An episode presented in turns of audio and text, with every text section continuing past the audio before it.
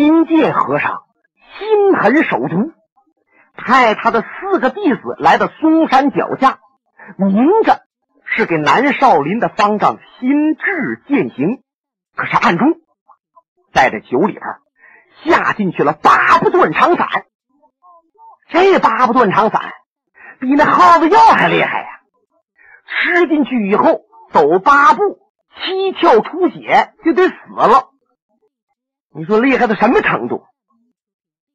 心智和尚一听说酒里边有毒，脑门上汗就出来了。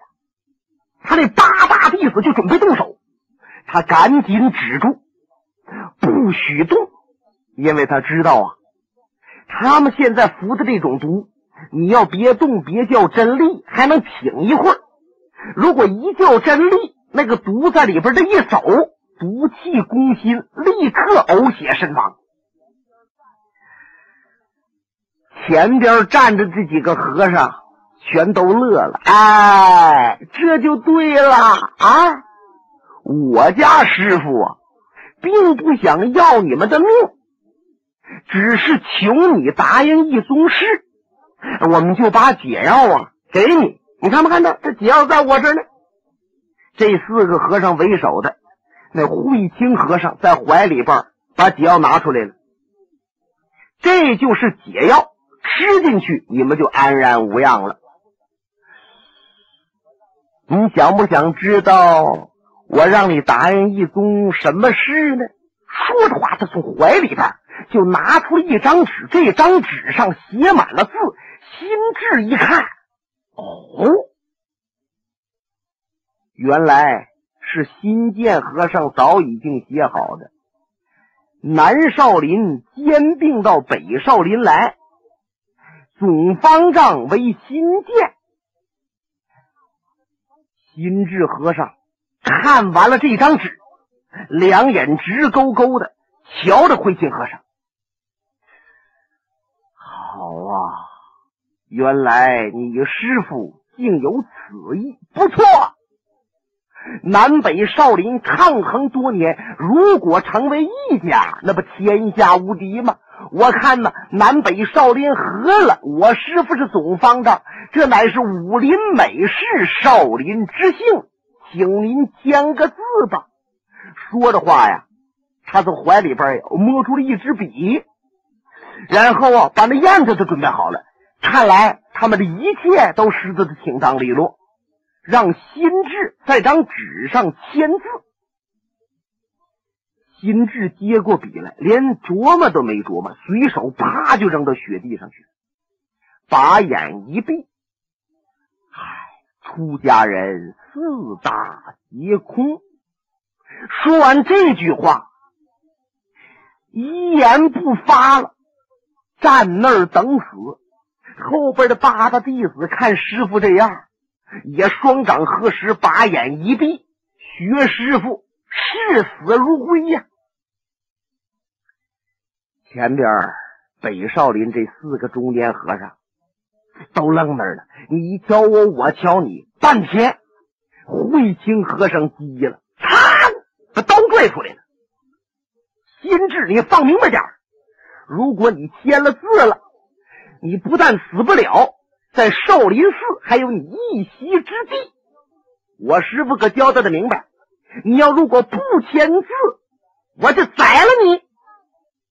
宰了你完了，我们代替你在这张纸上签字，南少林也会被我们兼并。可是心智和尚站在那儿，还是一言不发，二目微闭，脸色非常的平静。这慧清和尚也是个凶生，看来他师傅不是好东西，教出这徒弟也不怎么样。他向前一纵身，这刀就抡起来了，照着心智的脖子啊，嚓！就听到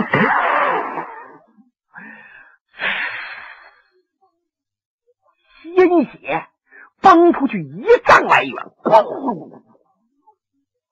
人头滚落，死尸栽倒。紧跟着就听着呀，啊！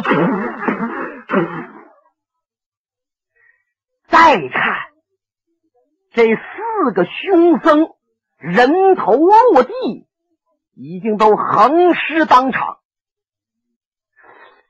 心智和尚领着他那八大弟子都在那儿站着，闭着眼等死呢。就听着噼里扑哧、扑哧噼哧，不怎么回事我们挨杀了，挨杀怎么一点不疼呢？慢慢的把眼睁开一看，哦，就见在那血泊当中站着一个年轻人。这年轻人个儿不高不低，身材不胖不瘦，穿了一身粗布的灰衣，两只眼睛显得很冷漠，薄嘴唇抿成一条直线，紧闭。就见他腰中的大布袋子上斜着别着一把破铁片子剑。金智和尚他不认识，这小伙子正是阿飞。就在阿飞的身背后，树林边呢，还站着一个貌美无双的女子，那就是林仙儿林小姐。原来阿飞老要到少林寺救李寻欢，让这林仙儿啊给缠住了。林仙儿不是提出这种理由，就是说那种道理，老让阿飞。先别到少林寺救李寻欢，可是拖了一天两天，实在忍不住了，怕李寻欢有危险，阿飞这才一定要奔嵩山来。刚才在树林里头，就瞧着这少林寺这四个和尚要害南少林这些和尚。阿飞听明白了，见他手起刀就要落的时候，阿飞飞身而出。你别看少林寺那和尚刀法不错。分跟谁比呀？阿飞的快剑天下一绝，就见他飞身向前，宝剑出下，寒光闪烁。这四个和尚没弄明白怎么回事的，一咕噜人头就掉了。金智和尚睁眼看，哎呀，是这个年轻人把我们师徒几人救了，就是他腰中。这把像铁片一样不显眼的剑，竟杀了少林寺的四个僧人。这年轻人是谁呢？见阿飞向下俯身，从慧清的死尸身上猫出了一包药，歘向前一扔，哎，心智一下接住了。阿飞这才说话：“高僧，打开看看。”是不是解药？是的话，吃进去吧。心智和尚点点头，把这纸包打开了，用鼻子一闻，凭了他的经验阅历，他明白这不是毒药，属于解药，吃进去试试。他用手指沾了一点药面，放在火辣辣、干巴巴的舌头上，就觉得唰的一下子，哎，这舌头啊也不发热了，凉爽舒服。要再往里边一进，非常闷郁的胸膛也好了，轻轻的叫了一叫真力，没怎么样。看来啊，这真是八不断肠散的解药。他挥手把药递给了几个弟子，这些弟子分头都吃了。阿飞看得出来。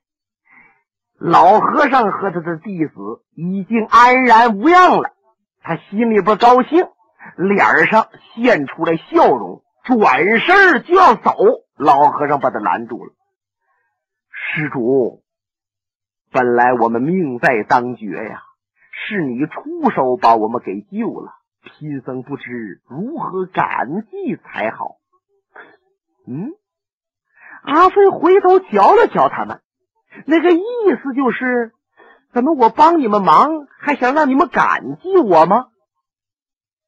心知又说：“施主，您报报名，我们师徒一定谨记心中。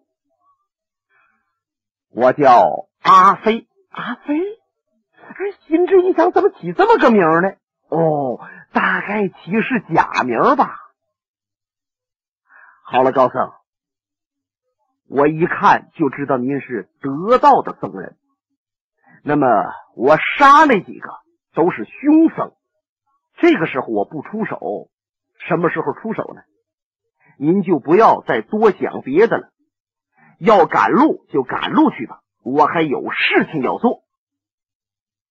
心智一琢磨，哎呀，年轻人呐，你救了我呀，这当然好。可是你得把这四个都杀了我，你留一个活口作为证据，我就可以到北少林找那新建和尚算账去。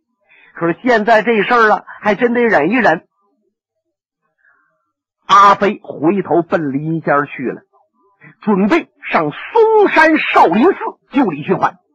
咱们按下这面不表，单说少林寺现在又出事了。什么事儿？就在少林寺山门前边来了三个打把式卖艺的。这天下之大，无奇不有啊！你说也有那么不懂行的，你上哪儿打把式卖艺不好啊？跑少林寺来卖艺来，真合那句话了。圣人面前卖百家姓，张三丰跟前刮旋风啊！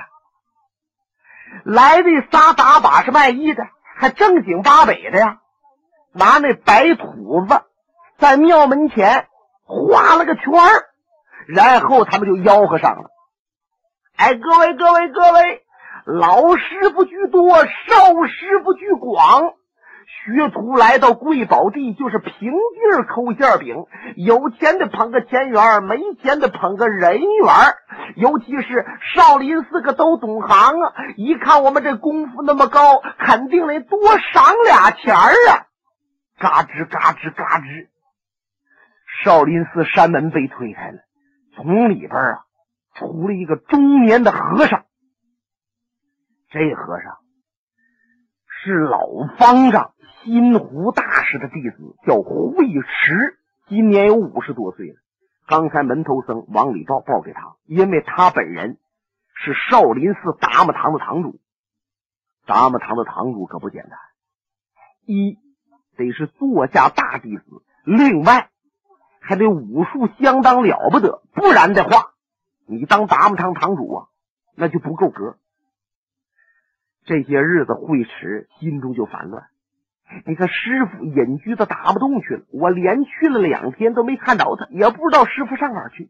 而少林寺接二连三发生了许多怪事，先来了胡疯子，又来了女欢喜菩萨，那么郭松阳冒金台要大闹了一场，看来我少林寺要中道而落了。这方才得报一琢磨，谁呀？胆大包天！竟敢来此处胡为，打把式卖艺！我去瞧瞧。他这才出来，可是往外一看，他心里边有点发愣。就见这三位呀，其中有一个，这个有八尺多高，八尺多高是大个你要长得魁梧点还挺四衬。他不，细了高挑，就像一根线儿似的。从头上到脚下都是白布做的，就连那个靴子腰啊都是白布缠的。那冷眼一看呢，就像个吊死鬼似的啊。那么另外一个主，矬不伦墩、压不伦墩、死不伦墩一条汉子，五十左右岁，在这左腮帮子上到右眼眉斜着起有一条刀疤。挺宽挺深，大概是年轻的时候啊，让谁给削了一刀，留下这么个印记。他这条印记搁脸上一横，就显得呀特别凶了。那么另外一个主呢，没头发，光不秃的，但是他可不是出家和尚，人家自己落发为僧啊。他这是头发呀长疮烂没了。脑袋上这一个包，那一个包，这一个包，那一个包，有五六个大包，让人一看都有点恶心。可是慧持僧就觉得这三位是来者不善，故意到少林寻衅。可无论怎么样，少林寺规矩大呀，得于人为善，于人有礼。慧持双掌合十。上前深施一礼：“阿弥陀佛，三位施主贵姓大名？那么来我少林了，报出名来，也带贫僧向里边报告方丈，好迎接于您。”就一身白这主啊，仰面大乐。他这一乐不要紧，尖声尖气的公鸭嗓，既窄还高，直刺耳。哎呀，你个小和尚崽儿啊！想问我们是谁呀？告诉你，我们今天来到少林寺这地方打把式卖艺，是卖的功夫，不是卖的名儿。如果你要不服气，和我动动手，我拜了我就走。你拜了给我俩钱，你说行不行？慧持这火，轰下就鼓上来。施主，你要知道这是少林寺，请您有一些礼貌。什么礼貌？哈哈，我想跟你这罗帽接掌吧你！慧持万没想到他如此放肆，说着说着这就进招了，抬起自己的右掌，就硬生生的接了这位一掌。青掌砰的一下子，当当当当当，咚！慧持和尚让人给震出来了，后背撞在山门上，把山门震得轰鸣直响。呀！慧持这才真正的吃惊了。他的功夫虽然比不上老子辈儿，就是新字辈的那些前辈，可是在他会子辈里边。他是头把交椅啊，那有剑客往上的身份。没想到单掌对单掌，人家的内力显现的比他强，而且手劲儿极为诡道，竟把他给震出来了。慧持这才知道对方的厉害，可是他不服啊！啪，把僧袍往起这一撩，就准备再次动手。后边有人说话：“慧持，慢动啊！”方丈，他一看是他师叔新建方丈。新建也已经得到消息，有人到山门前胡为打把式卖艺。他一想，这些日子少林寺没有安稳，只要来少林寺的都不是简单的人物。我到外边看看。方才他偷眼瞧着慧持和对方动手，他没马上出来。想通过这个图纸，好观察观察对方的功夫。一招之下，他瞧出来了，这三位的能耐得在明剑往上啊！他这才推山门而出。慧持脸臊绯红，含羞带愧：“呃，师叔，小侄一时不慎，竟败给他一招，给咱们少林丢人了。”哼哼，哈哈哈哈哈你岂不闻？天上有天，人上有人呐。观其外，知其内；见其表，知其里。师叔，我一看这三位，我就知道你远远不是他的对手。就连师叔我也未必能捡点便宜。三位，少林寺方丈新界与您有礼。这新建很怕对方不知道他是新方丈，一个劲儿的报自己啊是方丈了。这三位，你看我，我看你，嗯嗯嗯嗯，行，不愧是方丈，有眼力，瞧出我们有功夫来了。一身白的这家伙向前跨步，还拉着架势呢。那么方丈，咱们俩比划比划，我要把你赢了，你好多给我俩钱儿啊！谭飞，我想既来到我少林寺，就是瞧得起我的；到了这儿，就是我的贵客。外边讲话不便，请到里边一叙。即使想以武会友，咱们到里边心平气和比划两下，还不可以吗？来，请哥哥兄弟，好吧。那么咱们随着方丈到里边，先喝杯茶，再动手。好，就这么地。这三位啊，你说我讲，大呲呲的进来了。这时候，白晓生来到新建跟前，一嘀咕：“啊！”新建说：“能是他们仨吗？”我虽然没见过他们仨，可是听人传闻，这三个人呐，像那三位。白晓生和新建这么一说，新建心里边就有底了，直接把这三位是接到方丈室落座泡上茶来。